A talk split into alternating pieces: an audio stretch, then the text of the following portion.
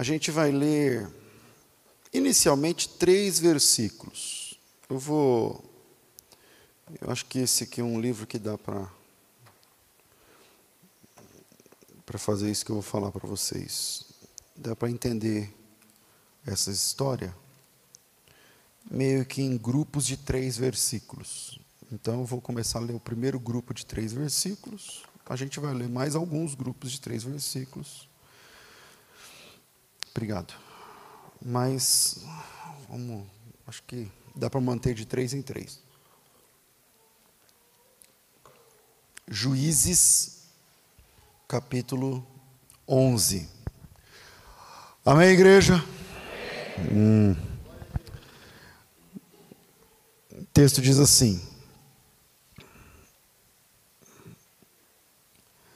Era então Jefité, o gileadita, homem valente, porém filho de uma prostituta.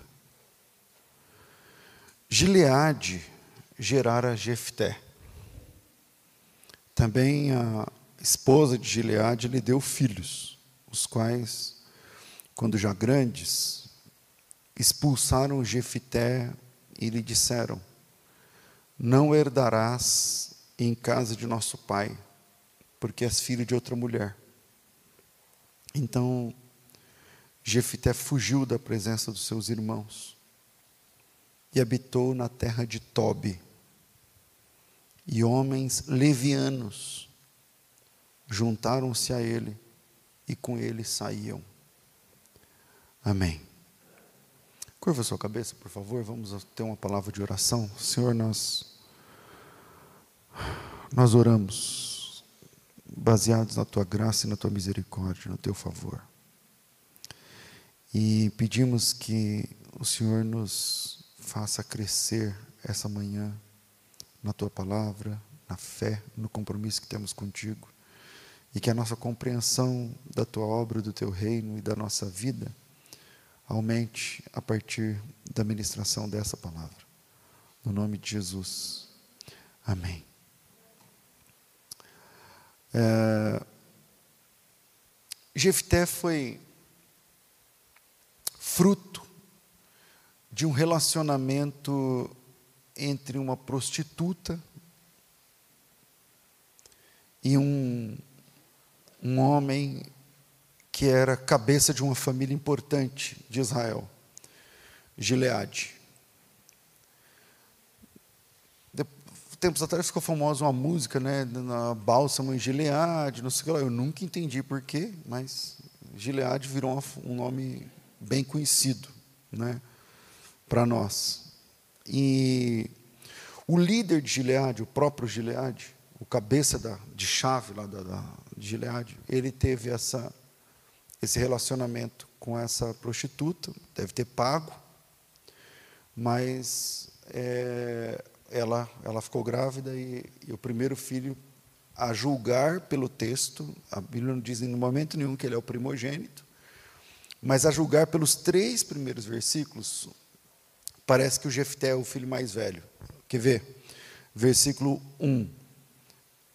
Então Jefté, o gileadita, homem é, valente, porém era filho de uma prostituta. Gileade era o pai de Jefté. Também a filha de Gileade lhe deu filhos a, desculpa, também a mulher de Gileade lhe deu filhos. Parece que na sequência né, do, do, de Jefté nascem então outros filhos. Isso vai ser importante mais à frente, a gente vai tentar entender por quê. O Jefté é um cara que tinha um pai importante, mas uma mãe prostituta. E esse foi o motivo de ele ser, nesses três primeiros versículos, escorraçado da casa de seu pai o versículo 2 e 3, né? Os, então os irmãos lá disseram: Não herdarás na casa do nosso pai, porque és filho de outra mulher.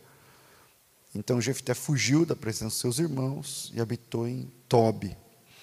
E esse foi o motivo que ele foi saiu fugido da casa de seus pais, de seu pai, né, no caso. E como consequência, ele vai morar numa vila. O nome dessa vila em português a gente fala Tobi, né? em hebraico é tov, e tov é a palavra para bom em hebraico. Mas parece que lá não era muito bom, porque ele viveu, cresceu ali cercado de vagabundos, cercado de vadios, essa é a palavra do, do texto, que não aparece muito assim em português, fala, o que, que fala em português? Fala levianos, né? Os vagabundos, mas pequenos delitos, uma, alguma, alguma coisa parecida com uma gangue, alguma coisa assim. E ele acaba se tornando meio que líder dessa gangue, desse, dessa, desse, desse pessoal. E a sequência do texto, todo mundo lembra do, Gide, do Gideão? Não, pronto, agora, agora eu vou falar Gideão até o fim. vocês me conhecem, então se eu falar Gideão, vocês me corrigem. e aí, o Jefité a gente conhece a história do Jefté por conta do voto que ele fez, da menina, não sei o quê. Aí tem todo um debate teológico, né, se ele sacrificou a menina ou não, embora o texto diga que ele sacrificou, mas aí tem gente que acha que ele não sacrificou. Então tem toda uma, uma situação aí. Mas é, o início da história de Jefté é importante porque essa filiação dele, sendo filho de um de um cara importante com uma prostituta, vai fazer muita diferença. A sequência é que ele está lá com, os, com essa gangue, com essa turma dele aí, e ele se vê cercado, os, enquanto ele está lá em Tobi, os gileaditas, a, a, tribo dele, lá onde ele, onde ele, o pai dele e tal, eles se veem cercados pelos filhos de Amon. Os filhos de Amon são amonitas, os amonitas e os moabitas eram terríveis contra Israel, foram inimigos durante muito tempo. Eu não sei se vocês vão lembrar lá do texto de Neemias, por exemplo, na reconstrução dos muros e tudo mais. Tem lá aqueles caras, Sambalate, Tobias, aqueles caras. Pois é, um é amonita, outro é moabita. Então esse pessoal é meio que é pedra no sapato de Israel o tempo todo e agora eles a mira deles está contra Gileade. Então os gileaditas, irmãos de Jefité, sem saída, porque os amonitas eram terríveis, eles vão pedir ajuda para o Jefté, porque o Jefté tem uma gangue, né? Ele tem uma, ele está lá com, ele é líder num, num, num pessoal, e aí os, os anciãos vão até lá para pedir ajuda. E esse é o próximo jogo de versículos. Né? Passado algum tempo, pelejaram os filhos de Amon é, contra Israel, e quando pelejaram, foram os anciãos de Gileade para buscar Jefté na terra de Tobi, e disseram a Jefté: Vem e sê nosso chefe, para que combatamos contra os filhos de Amon. E Jefté, querendo dar a volta por cima, ele foi, ele saiu escorraçado da casa do seu pai e querendo dar a volta por cima, voltar com honra, né? É muito legal quando você pode é, sair do lugar, voltar para o lugar de onde você saiu, mesmo que você não tenha saído escorraçado nem nada, mas com honra, com dignidade, com, né? É, enfim.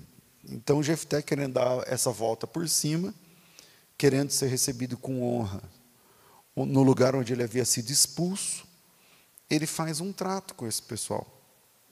Que se ele fosse lutar por eles, se ele vencesse a batalha, se ele, se ele conseguisse dar vitória a Gileade, então ele queria ser o cabeça, ele queria ser o principal, e essa é a próxima tríade de versículos, os próximos três versículos. Porém, Jefté, eu não sei que versículo eu estou agora, Sete. Então já foram duas de três, né? Agora vai ser a terceira de três.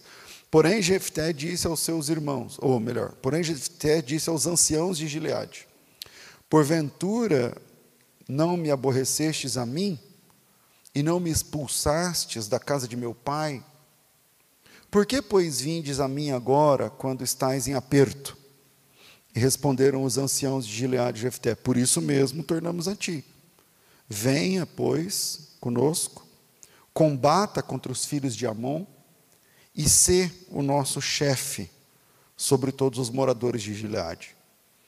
Então Jefité perguntou aos anciãos de Gileade dizendo: Se me tornardes a levar para combater contra os filhos de Amon, de Amon, e o Senhor nos der a mim, então eu vos serei por cabeça? Então esse deve ser o versículo 9, né? Se eu estamos indo de três em três, então esse é o versículo 9. E o Jefté faz essa pergunta: se eu for lá e combater e tudo mais e vencer vocês, eu vou ser o líder? Eu saio escorraçado, mas eu volto para ser o chefe. E os gileaditas confirmam.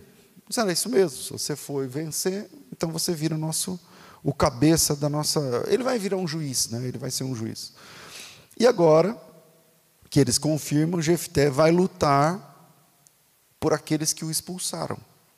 O Jefté vai lutar, vai expor a sua vida para defender aqueles que o odiavam, para defender aqueles que o descartaram. E Jefté vai batalhar para defender todo essa, esse pessoal que é sangue dele, mas que não gosta dele, é meio sangue dele.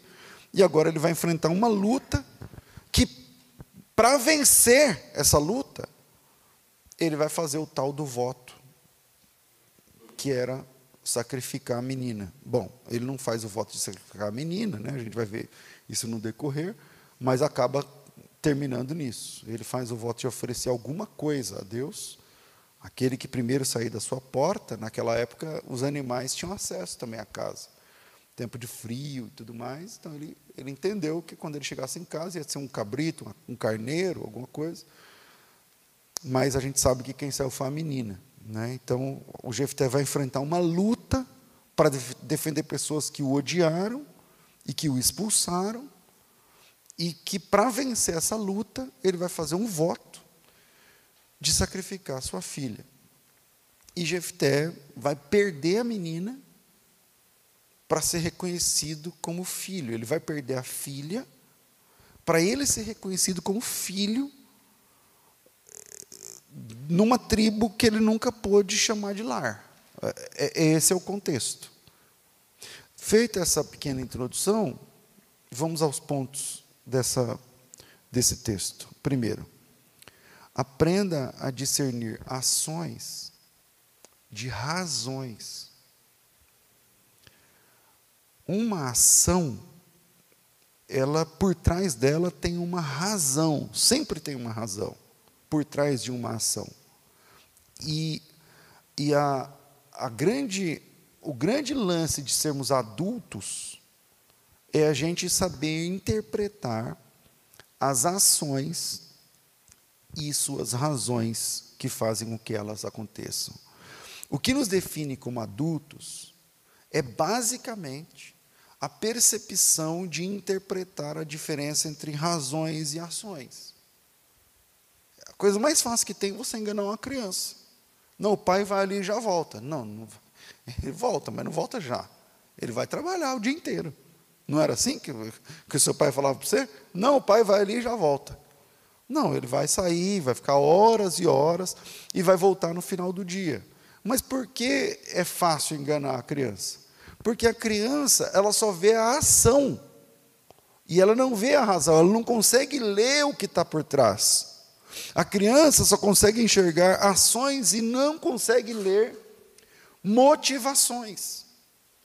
Só à medida que a gente cresce, é que a gente começa a entender que as ações são coordenadas por motivações, tem coisas por trás. E que as motivações valem muito mais do que as ações em si. Quando a gente lê na Bíblia, no Evangelho, que o nosso Senhor Jesus foi traindo com um beijo, eu pergunto: o beijo é uma coisa boa ou ruim? É boa.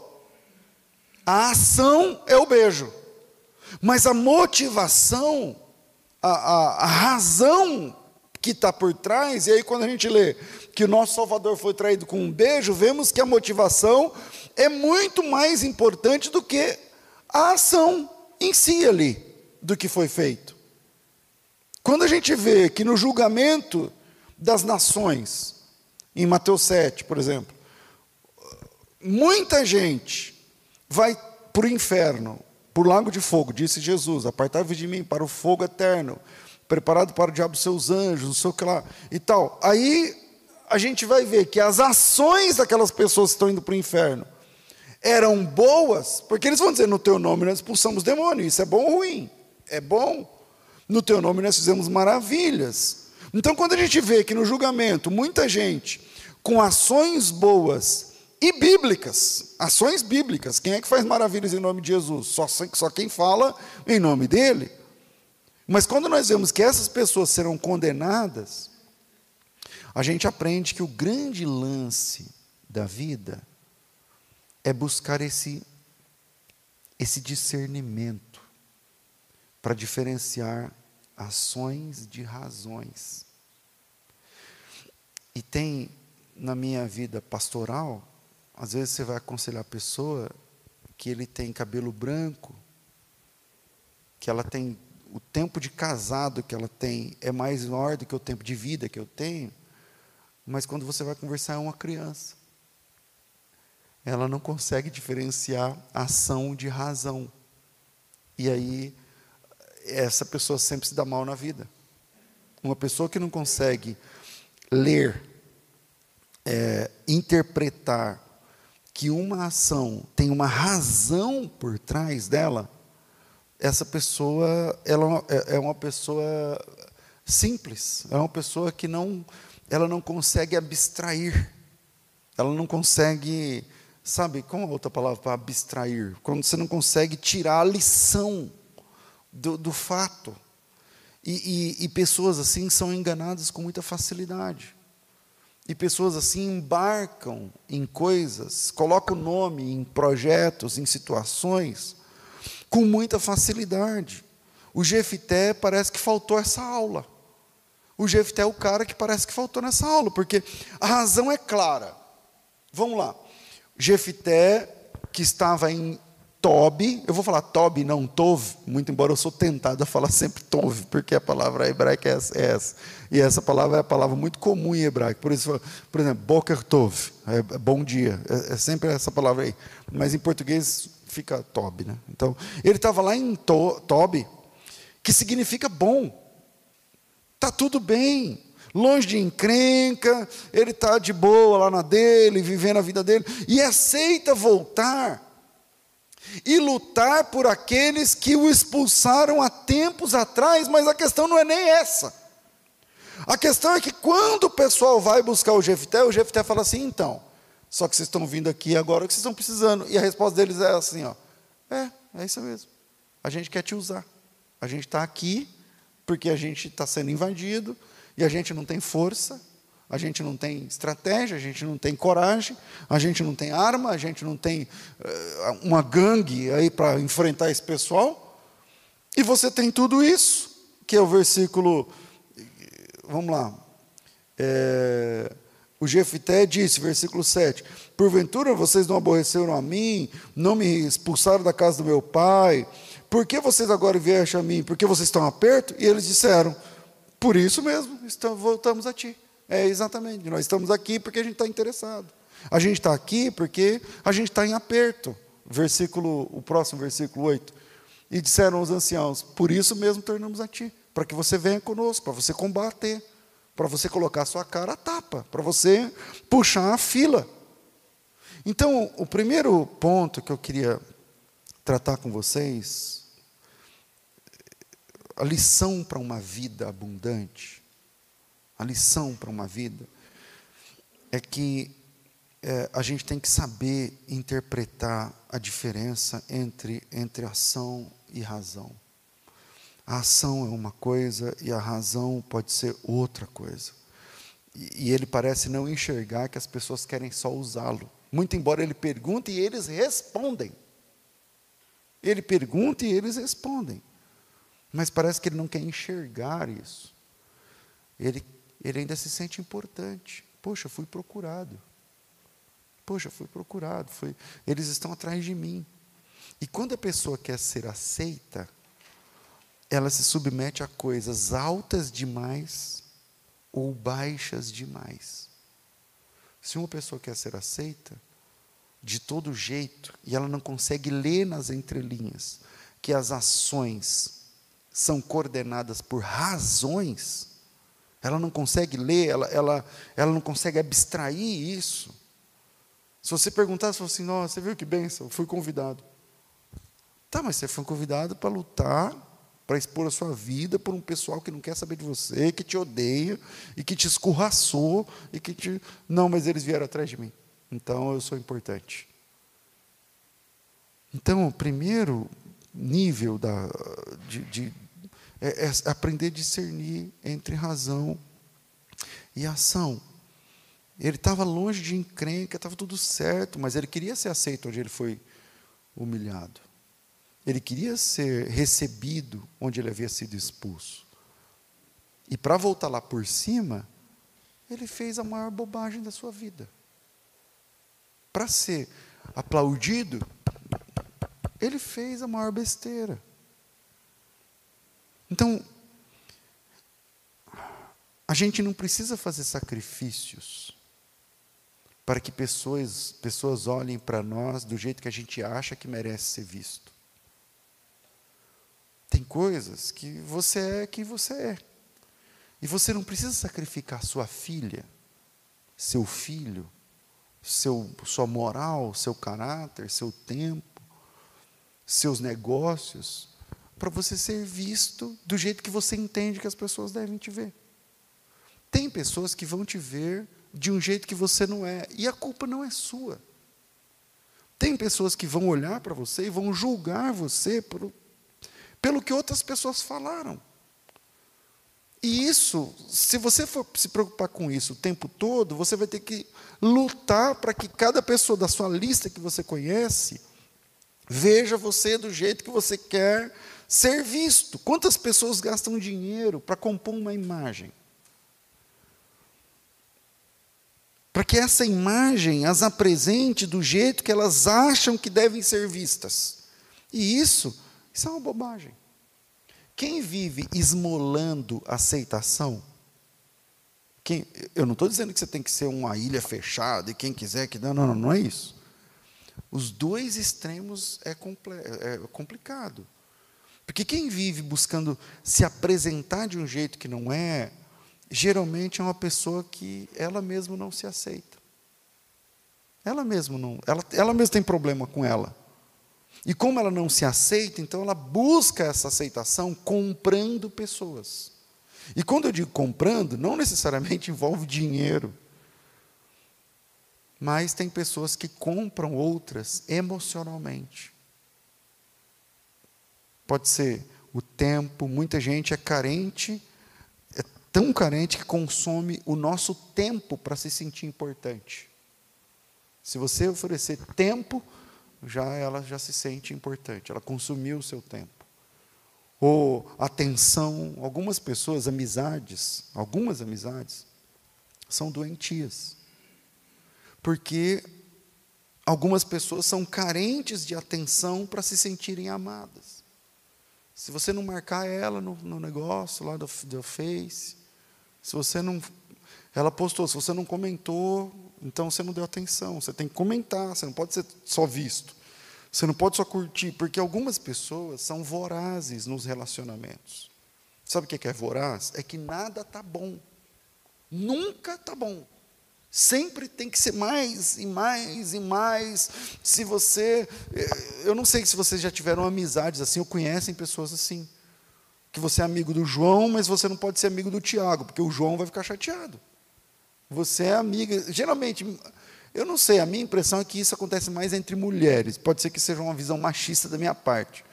Mas parece que a menina está lá na escola e aí ela tem três amigas. Aí uma amiga descobre que ela está namorando antes da outra descobrir. Falei, mas por que você contou para ela primeiro? Falei, porque ela estava na minha frente. Não, mas eu sou mais sua amiga do que ela. Você tinha que ter contado para mim. Isso não se faz. Algumas pessoas são vorazes nos relacionamentos. E se a gente não, não tiver essa leitura de diferenciar a ação, o que a pessoa faz, da razão, o que faz a pessoa fazer o que ela faz, a gente se perde nesse negócio, a gente entra em lutas que não são nossas. A gente, a gente, a gente perde a família, a gente oferece a filha para defender causas que, na verdade, se você parar para pensar, não eram exatamente originalmente nossas. Aí você fala, pastor, mas Deus, e o fator Deus? Tudo bem. Aí Deus transforma a maldição em bênção, Deus vai usar inclusive essa história toda para que o nome dele fosse glorificado. Está tudo bem. Mas o fato é que o Jefité queria ser recebido, ele queria ser reconhecido, ele queria dar a volta por cima, ele queria ser líder, onde antes ele saiu expulso. Ele queria isso a todo custo. O Jefité é um cara que queria isso a todo custo. E, e, e, às vezes, eu não, eu não quero julgar, eu, eu não estou julgando, porque falta, o que falta ali não é caráter, falta uma compreensão mais adulta da vida. E às vezes você, por falta dessa compreensão mais adulta, você você está ficando noite sem dormir. E você está abraçando lutas gratuitas. Nem que para isso ele, ele, quer ser, ele quer chegar lá por cima, ele quer chegar lá com o carro dele, e o pessoal olhar e falar, ó, oh, que carrão, hein? Quem te viu e quem te vê e tal. Ele quer isso, ele quer, ele quer, ele saiu escorraçado e ele quer chegar, num, ele quer subir no púlpito, entendeu? Ele quer chegar lá e, e ser o principal. Nem que para isso ele fosse apenas usado. Nem que para isso ele fosse só uma peça do quebra-cabeças. Ele queria voltar por cima, ele queria ser cabeça. E para alcançar isso, ele inclusive luta uma luta que não tinha nada a ver com ele, e nessa luta ele faz o voto, e nesse voto ele estraga com a sua família. Tem um monte de gente oferecendo que não deve para ser aceito, para ser visto, para, para, para enfim, para a pessoa olhar e falar: ah, legal, você tem também. Ah, legal, você foi lá também. Eu vi você na foto. Só isso. Tem muita gente sacrificando a família só para vencer uma disputa pessoal. Oferecendo o filho, a filha. Tem um ditado desses ditados novos de rede social que fala o seguinte: se custa a sua paz, então é caro. Ou coisa assim, né? Se custa a sua paz, então não vale a pena. E o Jefté é o cara que quer dar a volta por cima quer ser recebido por honra, quer voltar por cima, do, diferente do que ele saiu, e só que tudo o que aconteceu teve um preço. E o preço foi a vida de sua filha. O preço do seu sucesso foi o fim da sua família. Pelo menos ele perdeu a filha nesse processo. Então, uma lição para termos uma vida abundante em Deus, é a gente crescer na fé, num nível que a gente consiga entender o que é a ação e o que é a razão que está por trás da ação. O apóstolo Paulo diz o seguinte: quando eu era menino, eu falava como menino, eu agia como menino e eu pensava como menino. Esse tripé é uma desgraça. Porque falar, pensar e agir como menino, é um menino, meu. É um moleque, não, não, não consegue abstrair. Você, consegue discutir um assunto complexo com a criança. Não dá para, não dá para, não dá, não tem como, não tem condição de sentar.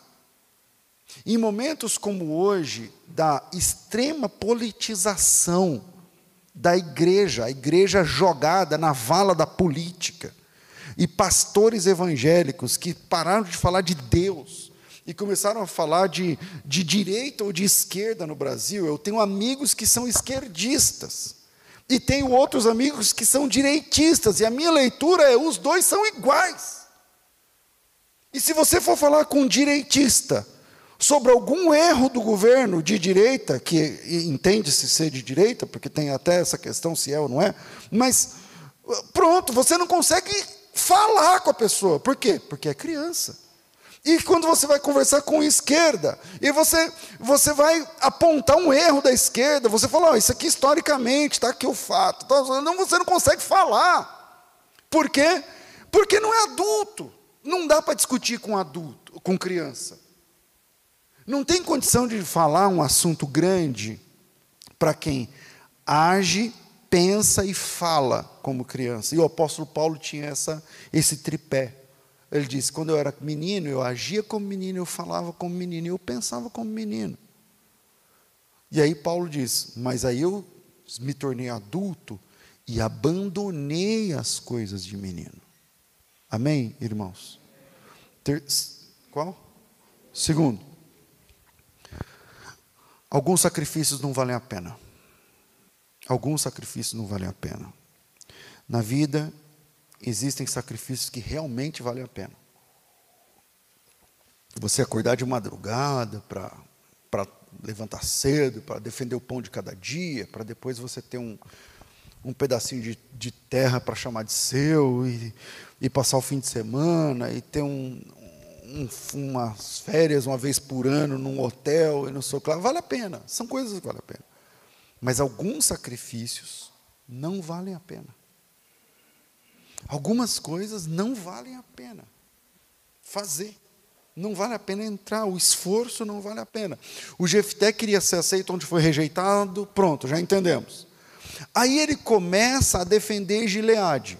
Mas durante a disputa, vamos lá, a gente precisa ler o capítulo 11 inteiro, e é um capítulo muito, um capítulo muito longo. Mas quando o Jefté aceita, quando ele dá o aceite, quando ele assina o contrato, quando ele fala, então vamos, então põe meu nome aí, eu vou. E aí é, ele começa a enviar, no versículo 14, mensageiros contra o rei de Amon. Aí o rei de Amon tem lá suas razões. O rei de Amon recebe a carta, fala para ele: ó, a situação, você está defendendo esses caras, mas não é bem assim, é assim, assim, assado. O Jefté entra na briga. Falou: não, mas quando nós éramos, quando a gente estava no deserto, não sei o que. O Jefté era um cara muito bom de história. Né? Ele começa a defender Gileade e ele, ele vai contra o rei de Amon. E no caminho, na disputa, a, a, conversa começa com cartas. Depois vocês leem aí o texto, ele, ele começa mandando recado, e vem o recado, não sei o que lá, e vai virar a briga. Vai, vai dar o dia, o, a batalha vai acontecer. E aí, quando vai acontecer, o, o, eu ia falar Gideão de novo. Eu falei Gideão, errado já de novo? Não? Por enquanto estou me comportando. E aí, o Jefté, lá pelas tantas, faz o voto que vai destruir sua família mais uma trinca de versículos, do versículo 29, 30 e 31. Dá uma lida aí. Então, o Espírito do Senhor veio sobre Jefté, e atravessando este por Gileade e Manassés, passou até Mispa de Gileade, e de Mispa de Gileade passou contra os filhos de Amon, e fez Jefté um voto ao Senhor e disse: se com efeito me entregares os filhos de Amon nas minhas mãos, e a quem primeiro da porta da minha casa me sair ao encontro, voltando eu, ele disse: Se eu for vitorioso, Deus for comigo, é, versículo 31, é, quem primeiro da porta da minha casa sair, eu, eu, eu queimo e ofereço ao Senhor o holocausto. A gente nunca sabe é, o que, que vai sair da nossa porta quando a gente abraça uma luta para defender o pão de cada dia, né? Da nossa família. Mas o fato é que o que saiu da porta dele foi a filha. Ele venceu a batalha, mas ele perdeu a filha. Ele, ele venceu, ele ficou famoso, mas quanto custou? Bom, custou a menina. Jesus Cristo, ele disse uma frase que ficou é marcante demais. Ele disse assim: O que adianta o homem ganhar o mundo inteiro se ele perder a sua alma?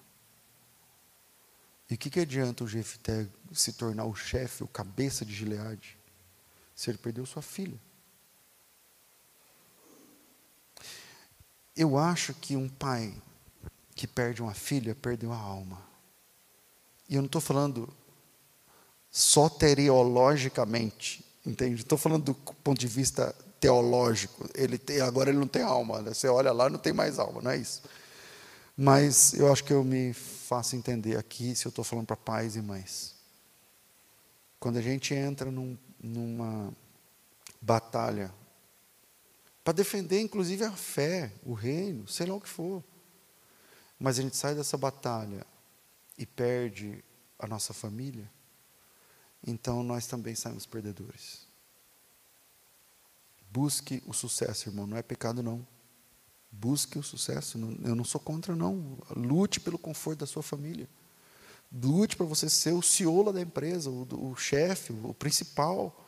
Eu acho que numa empresa, é, você tem que ser necessário, você tem que ser, você tem que ser uma peça importante. Se você é crente, cheio de Espírito Santo, lute para que o seu patrão, o seu chefe, sei lá quem, seu sócio, olhe para você como uma peça extremamente importante do jogo, que se você faltar vai dar problema, que se você, porque isso se transforma em dinheiro na sua conta, isso, isso é reconhecimento e está tudo bem, e está tudo bem.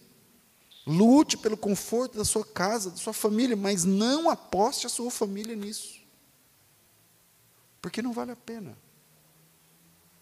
Não vale a pena ter o carro que você sonhava e não poder andar com a sua família dentro desse carro. Não vale a pena ter o, o título que você esperava, mas ninguém está lá com você. Só está você lá no título. E Jefté é esse cara que ele virou a cabeça, ele, ele luta, ele chega no topo, ele anda com Deus, ele, ele, ele é cheio do Espírito, ele é reconhecido, mas ele não tinha uma filha para abraçar quando chegava à tarde, quando ele chegava em casa.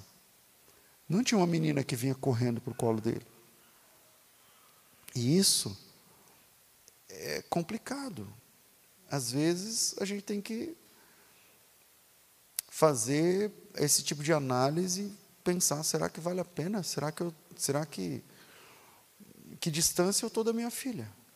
Que distância eu estou do meu filho? Que distância eu estou da minha casa? Que distância eu estou da minha mulher, do meu marido?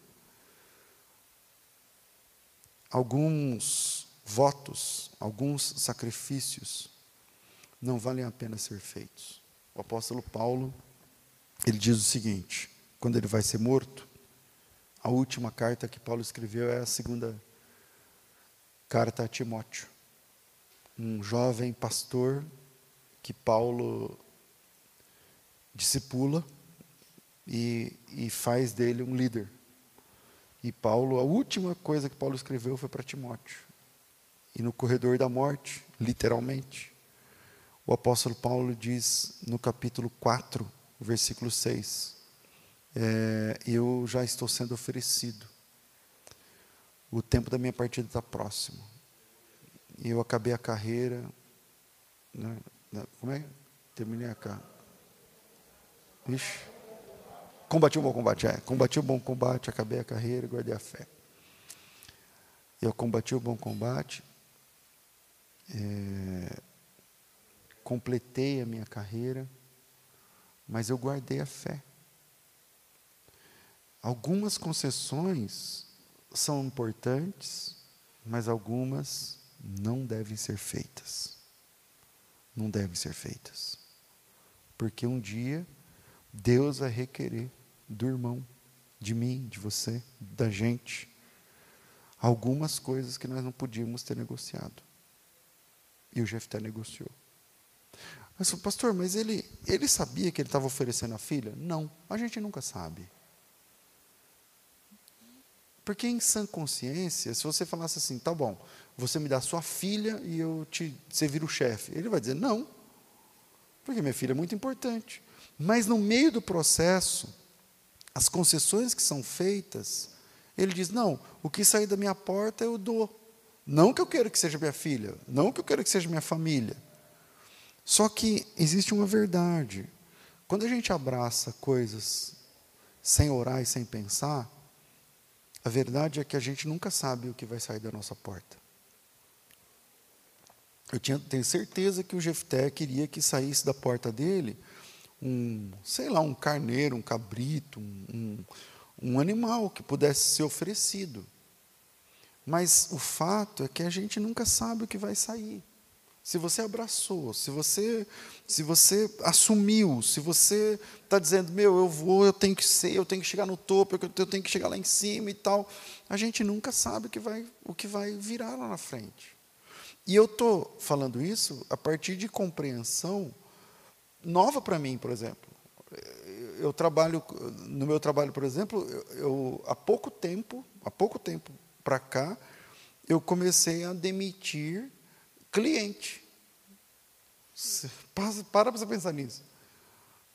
Eu tenho que fazer isso assim, assim. Para. Não, isso aí não compensa. Não, mas vai dar dinheiro. Então, vai dar dinheiro, mas não compensa. É muita coisa. Não, eu, não consigo, eu não quero assumir esse, esse risco. Eu não sei se vocês, quem tem empresa, talvez vai entender um pouco melhor isso. Às vezes a gente tem que demitir cliente. Porque tem cliente que exige mais. Tem coisa que, que é, é ruim demais, é tempo demais, é caro demais. Não estou falando caro de dinheiro. Então você para e fala assim: não, obrigado, eu agradeço a oportunidade, como diz a Assembleia de Deus, né, em nome de Jesus. mas muito obrigado, essa eu vou deixar passar. Tá, mas não vai estar no seu portfólio? Não vai, não vai, não vai, mas está tudo bem. A gente, a gente trabalha com outras coisas também. Porque tem coisas que não vale a pena alguma coisa vai sair da sua porta. Pode ser sua mulher, pode ser seu cachorro, pode ser seu filho, pode ser sua filha, pode ser sua dignidade, pode ser seu preço, pode ser sua honra, pode ser sua moral, alguma coisa. E o Jefté está dizendo: não, eu vou entrar nessa, e o primeiro que sair da porta da minha casa eu ofereço. E quando a gente cresce na maturidade, a gente entende que esse tipo de coisa não vale a pena, não precisa fazer isso daí. Ah, pastor, mas se ele não tivesse oferecido, Deus teria dado vitória? Bom, eu acho que teria. Mas nunca saberemos. E, e, se não tivesse? E se não tivesse, ele ia ser o cara que sentou no topo. Ele ia ficar no segundo lugar. Só que ele ia ficar no segundo lugar com a filha. E qual vale mais? Alguns sacrifícios não valem a pena. O problema é que a gente fica lutando, lutando, lutando, lutando, dando tiro para todo lado. Sabe? Tem um, uma, é, uma, uma historinha. Essas historinhas de, de mentoria, de não sei o quê, a historinha é o seguinte: você tem, você tem três potes, tem três potes de, de ouro. Não, não é de, tem três potes. Aí você tem moedas de ouro. Você coloca uma moeda num pote de ouro e sai outra igual para você. Aí você, você coloca uma e ganha uma. Na outra, no outro pote, você coloca um e sai cinco. No outro, você coloca um e sai dez. E aí o, o livro que eu li falando sobre isso, ele falou assim: sabe qual é o problema de muitas pessoas que têm empresa? Ele quer ter os três o tempo todo. Só que tem algumas coisas que a gente faz que não vale o esforço. Você faz e tem aquilo, tudo que você se esforça dá aquele mesmo resultado. O mês que vem, de novo. O mês que vem, de novo. Não, então peraí, então demite esse. Falou assim: obrigado pela oportunidade, mas esse aqui eu não quero mais. Eu quero trabalhar com outra coisa que me dá mais valor, sem comprometer o meu esforço. E o Jefité parece que não aprendeu essa lição. Ele está afim de oferecer o que sair da porta da casa dele em troca do sucesso. Terceiro, cultive relacionamentos leais e aprenda a demitir relacionamentos interesseiros. Cultive relacionamentos leais, mas aprenda a demitir relacionamentos interesseiros. A gente tem que sair do capítulo 11 e ir para o capítulo 12, mas veja com calma, vamos na, em mais uma trinca de versículos, mais três versículos, capítulos 12, versículos 1, 2 e 3. Ele venceu, matou a menina, que aí tem uma discussão se matou ou não matou, o texto diz que matou, mas enfim perdeu a filha, e no chegamos no capítulo 12. Então foram convoca, convocados os homens de Efraim, e passaram para Zafon e disseram a Jefté: Por que foste combater contra os filhos de Amon e não nos chamaste para ir contigo? Queimaremos a tua casa, estando tu dentro dela. E Jefté disse: Eu e o meu povo tivemos uma grande contenda contra os filhos de Amon. E eu os chamei, e não me viestes livrar das suas mãos. Vendo eu que vocês não vinham, arrisquei a minha vida e passei contra os filhos de Amon, e o Senhor os entregou nas minhas mãos. Por que, pois, agora subistes contra mim para me combater? Vamos tentar entender o que está acontecendo aqui. O capítulo 11 é o capítulo onde o Jefté faz o voto, luta contra Amon, vence os amonitas, né?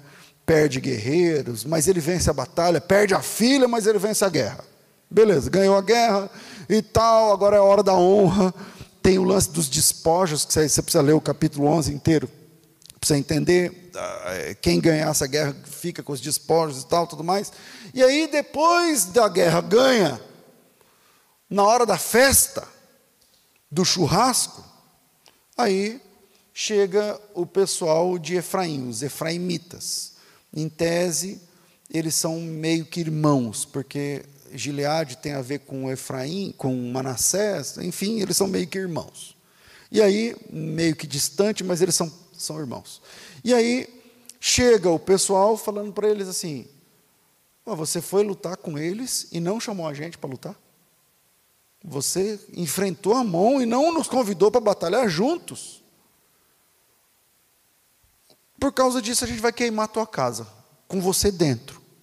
Esse é o versículo 2 e 3 do, do capítulo 12. Só que a, isso é o que está acontecendo aqui no 12. Só que na, na vida real, o Jefté enfrentou a luta contra os amonitas. Na hora da necessidade, ele chamou o pessoal de Efraim. O pessoal de Efraim não foi, porque a luta era improvável, a, a, a vitória estava mais para os amonitas do que para os gileaditas. E aí o pessoal ficou, né, ele mandou o convite, venha lutar comigo, não sei o quê. O pessoal lá de, de Efraim fez a egípcia ali na hora, falou, meu, não vou. Depois que passou, e aí ele venceu a luta, aí eles vieram para a comemoração, vieram para a festa. E na hora da festa disseram, por que você não chamou a gente? Por que você não... Eh, a gente estava ali esperando e tal, tudo mais. Aquela época era por cartas, né? então era muito fácil dizer, não, a carta não chegou, ou coisa parecida. E aí o Jefté foi sozinho, enfrentou os amonitas e venceu, e aí chega o pessoal de Efraim cobrando de Jefté que deveriam ter sido chamados. E foram. Porque depois da vitória, todo mundo vira lutador. Entendeu? Depois que termina a batalha, todo mundo tem coragem. Todo mundo é valente, todo mundo bate o pé, todo mundo. Eh, entra uma pessoa cheia de demônios aqui. A gente expulsa o demônio. Depois que expulsa, todo mundo, é isso mesmo, glória a Deus. Mas na hora mesmo, entendeu? Na hora de ver o cara estribuchando ali no chão, quero ver poucos que vão lá e põem a mão. Depois que passa o perigo, todo mundo é macho, todo mundo é corajoso, porque nós, Deus é por nós, quem é contra nós, os versículos aí de vitória, tudo surgem. Tudo funciona. Só que o Jefité diz, veja o versículo 2, veja o versículo 2. O Jefité diz o seguinte: é, é, cadê? O Jefité diz: Eu e o meu povo tivemos uma grande, grande contenta, contenda contra os filhos de Amon, e eu chamei vocês, e vocês não me livraram das mãos deles. Eu fui, eu mandei a carta, eu mandei o convite, eu expliquei, eu pedi ajuda, eu pedi socorro, mas vocês não vieram.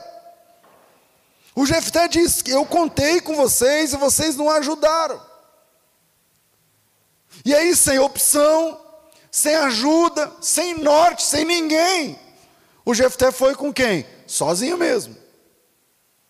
Lutou sozinho, batalhou sozinho, venceu sozinho, chorou a morte da menina sozinho e tal, e no fim ele reconhece que aquela vitória veio de Deus.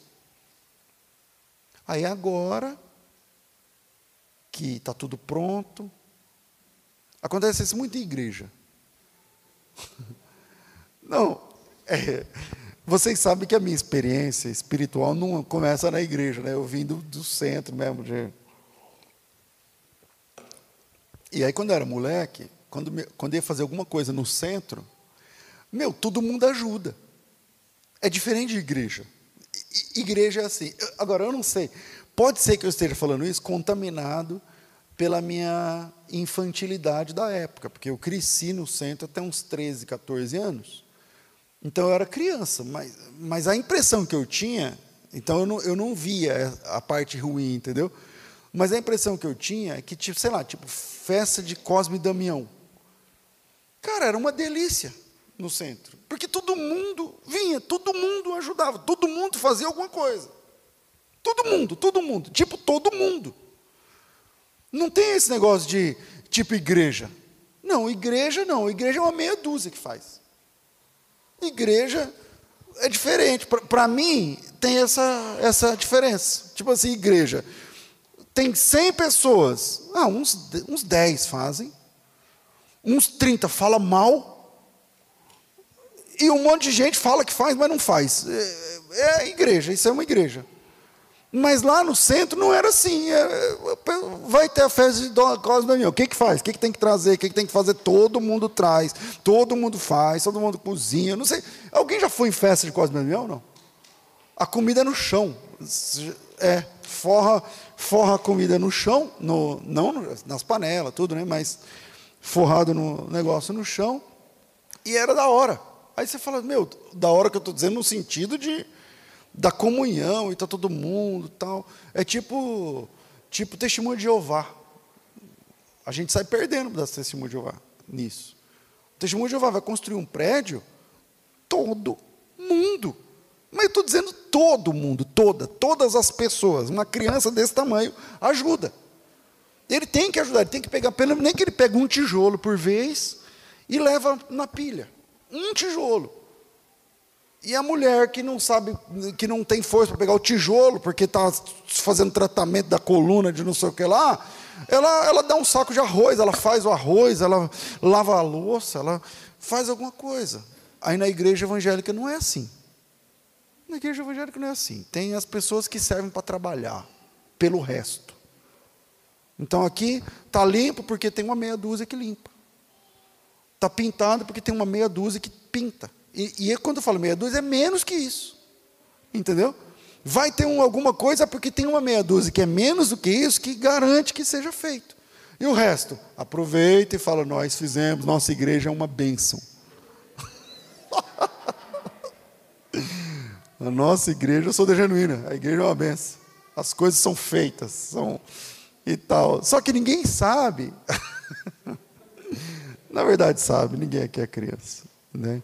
Então o Jefté está com esse problema. Na hora da luta, ele pede ajuda, ele pede socorro, quem vem? Ninguém. E depois chegam os caras e falam: ah, você, não, você não chamou a gente de bravos. Os caras chegam bravos, nós vamos queimar a sua casa, porque você venceu e não chamou a gente. Agora os despojos são todos teus. Agora o pessoal de Efraim quer matá-lo. Se liga aqui. Porque ele venceu. O pessoal quer matar o Jefté porque ele venceu. Se liga, porque eu tenho que terminar, mas tem tem gente que sente coisas ruins a nosso respeito quando a gente vence. Tem gente que é chamado de irmão, é chamado de irmão, mas que não se sente bem quando você vence. Só porque você venceu, ele fica mal. Só porque você, sem precisar dele. Se você vencer precisando dele, beleza, aí está tudo certo. Não, mas eu dei o conselho, não, eu que emprestei o carro, não, eu que emprestei o dinheiro, não, eu que dei o cheque, não, eu que não sei o que, eu que assinei, eu que. Alguns amigos, amigos, aspas, e eu sinto que o Espírito Santo está me usando para falar, sabe? Alguns amigos querem você ali no cabresto curto, irmão querem você sempre ali, perto, pertinho, dependendo.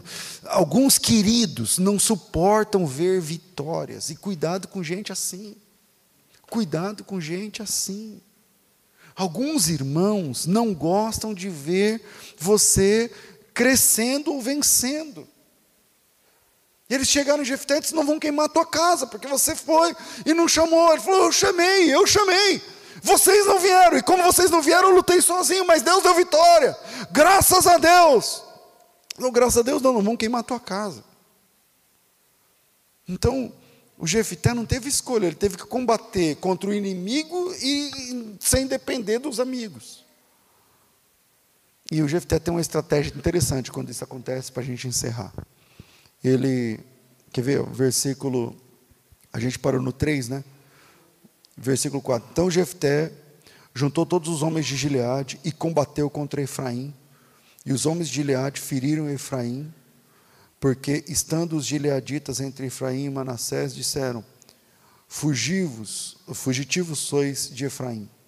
Porém tomaram os gileaditas, os efraimitas, os vales do Jordão, e sucedeu que quando os fugitivos de Efraim diziam: Passarei então os homens de Gileade lhe diziam: És tu efraimita? E eles diziam: Não. Então lhe diziam: Dize, pois, aí tem uma palavra estranha aqui, né? Shibol, shibolete. E ele dizia, e ele dizia Cibolete, porque não podiam pronunciar bem. Então pegavam dele, degolavam nos vales do Jordão e caíram de Efraim naquele dia, naquele tempo, 42 mil homens. É, o Gideão, o Gideão não, o Jefté teve uma estratégia interessante. Ele, acho que essa estratégia vale a pena a gente pensar a respeito nessa pegada que a gente está aqui. Os caras do, do Jefté tomaram os vals, as saídas todas, né? e começaram a perguntar se eles eram de Efraim, inimigos, que fingia ser amigo, ou se eles eram realmente gileaditas. E aí eles falaram: Vocês são de Efraim? Eles falaram: Não, não, a gente é daqui mesmo. Só que eles não. É questão de sotaque. Sabe, tipo o pessoal do Nordeste que não consegue falar registro. Como que eles falam? tipo isso, entendeu? eu, eu, não sei se você sabe, mas o pessoal do Nordeste não fala registro, eles falam registro, né? E aí eles falaram assim, então fala chibolete. Eles não conseguiam, eles falavam cibolete. Tipo, mais ou menos isso, só para a gente entender. E aí é, o Jefté deu essa ordem, que se eles não conseguissem falar a língua deles, o sotaque deles, do jeito deles, então seriam eliminados. E eu estou falando isso porque às vezes a gente tem que limpar não é matar, não, mas limpar algumas pessoas que não falam como a gente fala e que não que não está na mesmo que a gente. Pastor, mas aí a gente é crente, tem que ter comunhão. Então, comunhão é uma coisa, mas viver como irmão e viver na casa e não sair da casa um do outro e tal é outra coisa. Presta atenção, como reagir diante de situações, como a gente reconhece amigos e irmãos de verdade? E como saber se, se são, na verdade, inimigos fingindo que são amigos? Não é sobre o que eles falam, mas sobre como eles falam. A palavra era a mesma, porque em hebraico, essa palavra ela começa com a letra shin. Tem uma letra em hebraico que o nome dele é Shin, tipo China sem o A, Shin. E essa letra Shin, que parece uma, uma harpa, assim, essa letra Shin, em cima dessa letra tem um pingo. Se o pingo tiver na esquerda, o som é sh. Tipo, da, daí vem a palavra shalom, é com shin. Sh. Mas se o pinguinho tiver para o lado esquerdo, então o som é é um ponto só. Sabe aquela história de que, para quem sabe ler um pingo é letra? Em hebraico funciona bem isso daí. Porque tem várias letras que dependem de um pingo. Entende? O B e o V em hebraico é intercambiável, depende de um pingo. Se tiver um pingo é B, mas se não tiver um pingo é V. Por exemplo, essa, essa letra, o shin, se tiver um pingo do lado direito, sh, se tiver um pingo do lado esquerdo, s. Então, a conclusão que a gente chega para concluir é o seguinte: como a gente reconhece amigo de verdade, irmão de verdade, e separa essas pessoas daqueles que fingem ser nossos amigos, mas na verdade não quer nossa vitória. Não é sobre o que eles falam, mas como eles falam. E o como fez toda a diferença para Jefté. Ele saiu e falou assim: pega um por um e fala para ele falar a palavra X. Aí ele falou a palavra lá. E veja como eles falam. Se eles não falar como a gente, então mata essas pessoas. E a lição não é que você tem que matar literalmente, mas quem é irmão e amigo de verdade, a gente sabe como eles falam e não somente o que eles falam. Em tempos de redes sociais, o que é muito é muito superficial. Ah, que benção, vocês merecem, não sei o que lá, não, não. Mas o como é tão importante ou mais importante do que o que.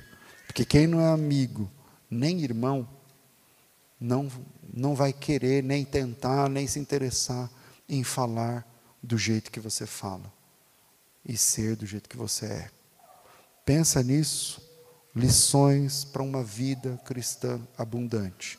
Essa é uma mensagem para adultos na fé. Deus abençoe vocês em nome de Jesus.